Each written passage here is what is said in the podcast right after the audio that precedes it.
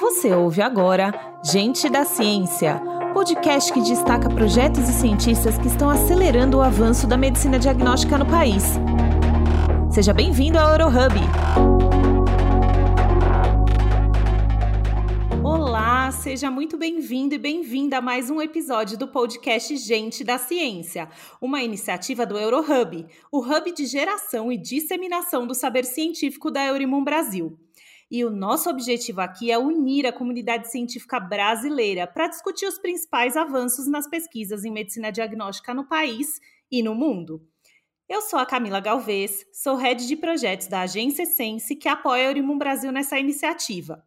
E o tema do nosso episódio é uma das doenças autoimunes que mais intrigam os cientistas. Eu estou falando da esclerose múltipla. Aqui no Brasil, essa patologia que afeta o sistema nervoso central ficou mais conhecida depois que a atriz Cláudia Rodrigues foi diagnosticada lá no ano 2000, no auge da sua carreira como comediante. E embora essa doença seja incurável, ela tem tratamento. E para nos ajudar a compreender melhor o quadro geral da esclerose múltipla aqui no Brasil, a gente vai bater um papo com o biólogo Vinícius Boldrini, doutor em imunologia pelo Instituto de Biologia da Unicamp. Vinícius, então, muito obrigada por aceitar nosso convite. Seja bem-vindo aqui ao nosso bate-papo. Olá, Camila. Eu que agradeço o convite. É um prazer falar com você e com todos os ouvintes do podcast Diante da Ciência. Legal, Vinícius. Em 2019, gente, o Vinícius foi premiado no 19º Congresso Brasileiro de Esclerose Múltipla por suas pesquisas que investigam o sistema imunológico em pacientes com a doença.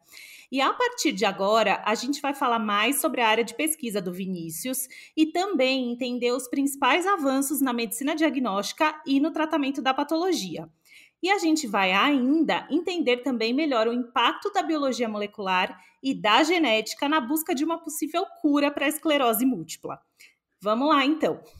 Vinícius, eu quero começar o nosso bate-papo pedindo que você fale um pouquinho sobre o seu projeto de pesquisa, então. Camila, talvez uma maneira para nós podermos introduzir o assunto seja comentando um pouco sobre a resposta imunológica frente às agressões. O nosso sistema imune tem uma propriedade chamada atividade citotóxica.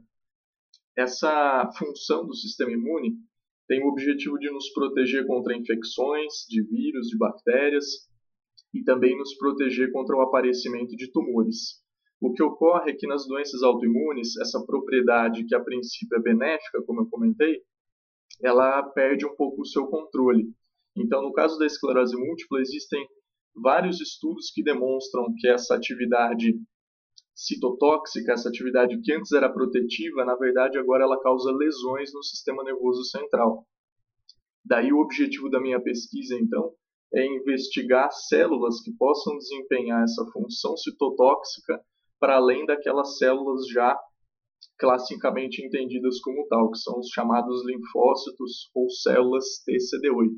Então, o objetivo do meu trabalho é esse: caracterizar outras populações celulares que talvez desempenhem essa mesma função agressiva no contexto da esclerose múltipla. Entendido, Vinícius. E essas células, então, que imitam esse comportamento dos linfócitos TCD8 que você citou, elas também podem estar presentes em outras patologias, acaba confundindo um pouco na hora do diagnóstico, é isso? Sim, até o momento esse não é um parâmetro diagnóstico, mas de fato, quando a gente vai estudar outras doenças autoimunes, por exemplo, ou como eu comentei, em doenças, em infecções virais ou em pacientes é, com tumores, enfim, essas populações também estão presentes. Então, existem vários estudos tentando entender o papel dessas células para, dependendo do contexto, a gente talvez desligar, entre aspas, essas populações, como é o caso de uma doença autoimune, ou talvez em um paciente com um tumor, um paciente com câncer, por exemplo, seria interessante que a gente pudesse ativar ainda mais essa resposta. Então, sim, essas células estão presentes em, vários, em várias doenças, em vários contextos. Entendido. E aí, Vinícius, tem como a gente entender o comportamento do sistema imunológico diante dessas células e especificamente dessa atividade citotóxica e como isso pode ajudar o paciente com esclerose múltipla? Então, Camila, essa é uma questão interessante. Entendendo um pouco melhor a fisiopatologia da doença, os diferentes mecanismos moleculares envolvidos na, na doença, na sua progressão. É, talvez a gente consiga encontrar parâmetros biológicos, né, aquilo que a gente chamaria de marcadores biológicos, biomarcadores, se quiser, que podem nos ajudar a tentar entender justamente esses aspectos de progressão da doença, de responsividade aos tratamentos, não é?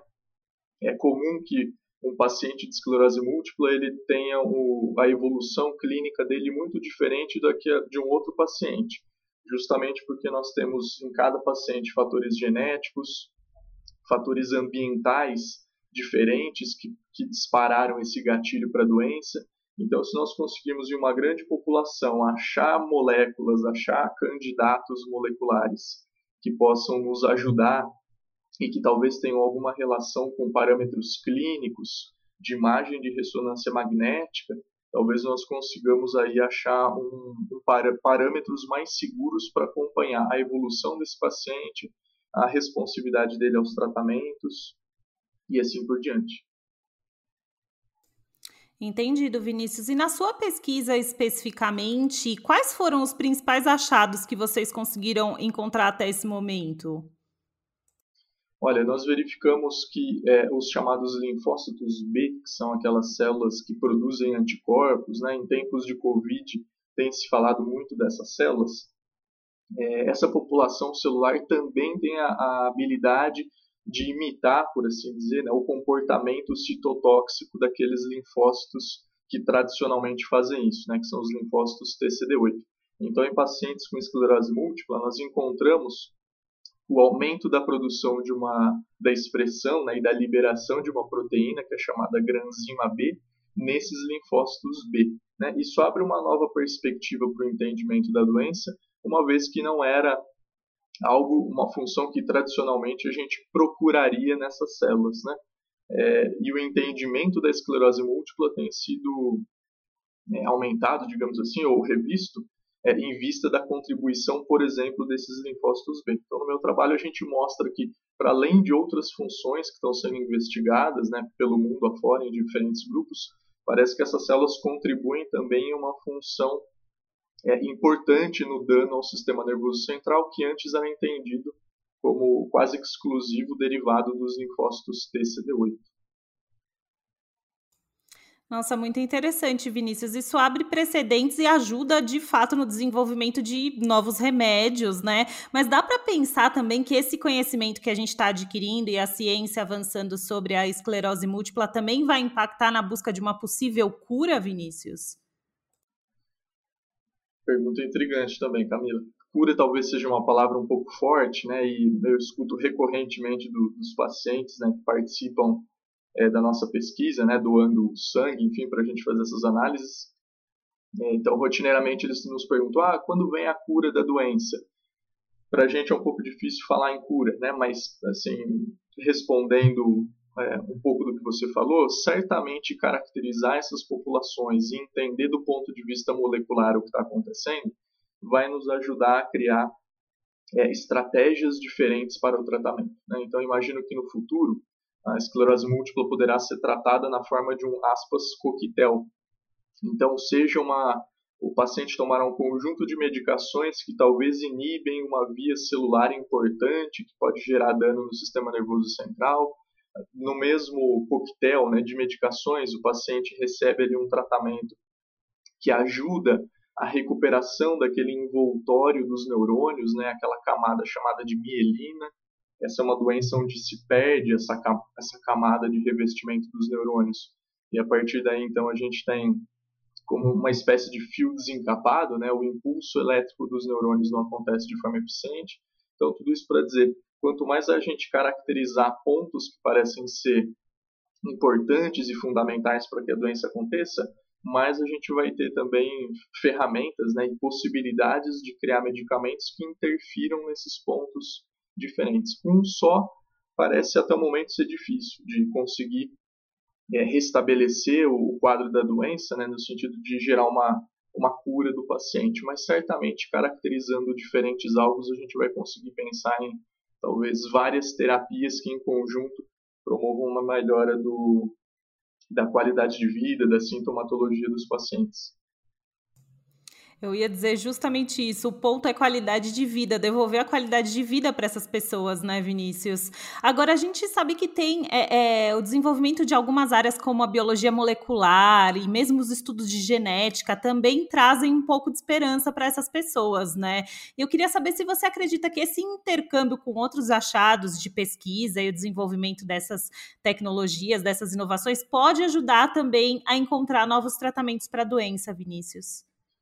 Sem dúvida. É, só retomando um ponto que você menciona, que é importante, a esclerose múltipla é a maior é, causa de, de, incapacidade em adultos jovens, né, excetuando traumas. Então, para um, uma pessoa entre 18 e talvez 45, 50 anos, é muito difícil de receber esse diagnóstico. Às vezes, uma doença com curso clínico bastante grave, né, bastante incapacitante. Então, quanto a gente puder arrumar ferramentas para tentar interferir né, na progressão da doença, tanto melhor, né, tanto do ponto de vista social como também econômico, uma vez que esse é um indivíduo que vai ter a sua capacidade produtiva muito reduzida, né? Então é importante que a gente pense nisso. E aí o link com a sua pergunta é perfeito, porque a biologia molecular é a plataforma que vai nos oferecer possibilidades de tentar entender a doença e tentar achar pontos específicos para que a gente desenvolva medicamentos também eficientes, né? Um ponto muito interessante que surgiu no começo desse ano, um artigo publicado na revista Science, talvez muitos ouvintes aí do podcast tenham entrado em tenham visto essa informação, né, pela internet, enfim, foi desenvolvida uma vacina de RNA mensageiro, tal qual as vacinas para COVID, né, baseadas na técnica de RNA mensageiro. Só que agora essa vacina de RNA mensageiro é desenvolvida no contexto da esclerose múltipla. É possível que a gente faça uma doença artificial em camundongos no laboratório, né? aquilo que nós chamaríamos de modelo experimental da esclerose múltipla, para que justamente a gente possa entender um pouco melhor a doença a partir do, dos camundongos. E essa vacina de RNA mensageiro é, publicada no artigo da Science, se mostrou muito eficiente em proteger o, o desenvolvimento da doença, que é uma, uma espécie de mimetismo da esclerose múltipla, né? uma doença que imita a esclerose múltipla nos camundongos. É, houve o aumento de células T que nós chamaríamos de regulatórias, que são aquelas que tentam, por assim dizer, puxar o freio de mão da resposta imunológica, né? tentam frear a autoagressão que está acontecendo. Então, tudo isso só foi possível com base em ferramentas de biologia molecular muito apuradas, né, muito refinadas. E já adiantando a pergunta que alguém deve estar se fazendo, quando que a gente vai poder aplicar essa vacina em pacientes? Né? Essa vacina que se mostrou eficaz em retardar o início da, da esclerose múltipla dos animais, aspas, né? que nós chamaríamos de modelo experimental, encefalomielite autoimune experimental. É, quando que nós vamos ter essa vacina para pacientes? Isso ainda vai demorar isso ainda vai demorar, né? É preciso fazer inúmeros testes ainda em animais. Mas isso é só uma prova de como que o, o avanço da ciência, né, na área mais básica, pode ter um reflexo futuro muito significativo. Ótimo, com certeza. Já adiantou a pergunta da jornalista. Obrigada, Vinícius. Agora, Vinícius, a gente vê é, vários avanços, como esse que você citou, né? E um melhor conhecimento da fisiologia da doença no sistema imunológico. E aí, será possível, além de, do desenvolvimento dessas novas terapias, a gente também pensar em exames diagnósticos que comprovem a evolução desses tratamentos e ajudem um diagnóstico mais rápido, mais assertivo? Como que você vê o papel da medicina diagnóstica nesse contexto? A pesquisa básica, o objetivo dela basicamente é esse, né, Camila? Tentar entender a fisiopatologia, o mecanismo por trás das doenças e achar candidatos que sejam importantes para que a gente possa estabelecer eventuais vínculos com a, a clínica, né? com a evolução de cada paciente. Então, seria muito interessante achar moléculas é, que nós possamos dosar, por exemplo, no sangue dos pacientes, então marcadores biológicos muito acessíveis, que, por exemplo, correspondam com uma atividade de doença no sistema nervoso central. Isso seria muito interessante.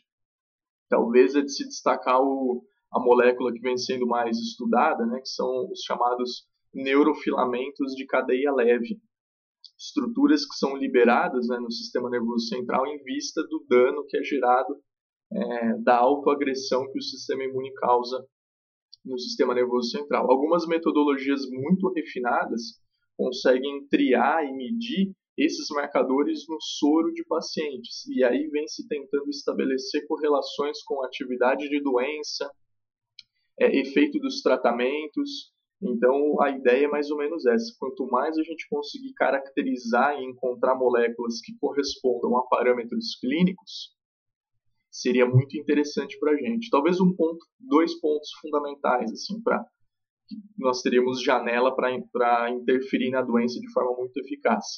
É, encontrar marcadores que é, possam predizer a ocorrência dos surtos. Nós sabemos que a doença ocorre na forma de surto-remissão na maioria dos pacientes. Né?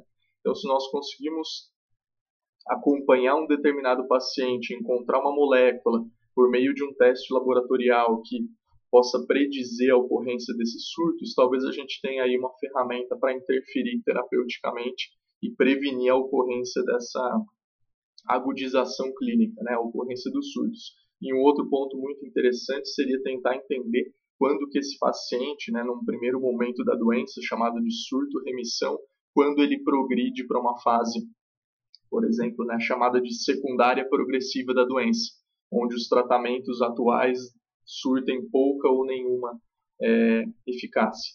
Então, tentar entender esses, esses pontos específicos né, e achar candidatos moleculares interessantes que possam ser testados por meio de técnicas também baratas no laboratório seria muito interessante do ponto de vista clínico. Maravilha, Vinícius. Então tem um papel importante aí nesse, nesse processo do diagnóstico, né? Agora, a partir das suas pesquisas, a gente sabe que abriu-se um leque de novas perspectivas para o estudo da esclerose múltipla, né? Você foi premiado e tudo mais. E eu queria que você contasse um pouquinho para a gente é, como começou esse interesse seu em estudar, em pesquisar mais sobre a doença e como você pretende seguir suas investigações de agora em diante, Vinícius. Então, Camila, uma pergunta nunca acaba, né, do ponto de vista científico. Sempre que a gente encontra uma resposta, aparecem mais perguntas e mais questionamentos, né? Eu sempre tive interesse por estudar as doenças e aí por diferentes fatores acabei entrando é, no laboratório de neuroimunologia da Unicamp, onde tive a oportunidade de fazer o mestrado, já com pacientes de esclerose múltipla e no doutorado no Laboratório de Estudos em Autoimunidade, onde eu fiz o meu doutorado. As, e esses, esse, né, a possibilidade de entrar nesses locais me permitiu ter o contato com os pacientes, interagir com eles e também é, investigar a esclerose múltipla do ponto de vista é, imunológico. Os achados que nós temos até agora abrem diferentes margens para que nós possamos abordá-lo, né, abordá-los de diferentes formas. Uma delas, por exemplo, seria tentar entender o comportamento dessas populações citotóxicas, né? É, essas populações ectopicamente citotóxicas, a gente chamaria assim, né? que exibem a função citotóxica fora de lugar ou de forma anormal, é, entender o comportamento dessas populações em, em pacientes medicados com terapias de elevada eficácia. Essa é uma abordagem talvez mais imediata. Será que justamente os tratamentos de elevada eficácia eles não retêm ou de alguma maneira modulam essas populações citotóxicas? Como que isso acontece? A partir de quando no tratamento? Ou se eles não modificam essa atividade, que repercussões a gente tem isso? É, que repercussões a gente tem se eventualmente esses medicamentos precisam ser descontinuados por uma decisão clínica né, dos médicos? Então, uma possível abordagem seria essa: tentar entender como as, as medicações de elevada eficácia modificam ou não o, o surgimento dessas populações citotóxicas nos pacientes com esclerose múltipla. Muito bom, Vinícius. Bom, Vinícius, é, em nome do time do Eurohub da Eurimum Brasil, eu quero te agradecer, então, pela nossa conversa, viu? Eu é que agradeço, Camila, pelo convite. E mando também o meu abraço a todos os ouvintes do podcast Gente da Ciência e também a todos os pacientes de esclerose múltipla. Dia 30 de agosto nós comemoramos o, o Dia Nacional de Conscientização sobre a Doença, então fica aqui a minha lembrança e o meu carinho a todos eles. Obrigada, Vinícius. Com certeza é super importante e a ciência continua aí avançando numa busca para trazer mais qualidade de vida para essas pessoas. Muito obrigada, então, a todos vocês que nos acompanharam até aqui e até o próximo episódio de Gente da Ciência.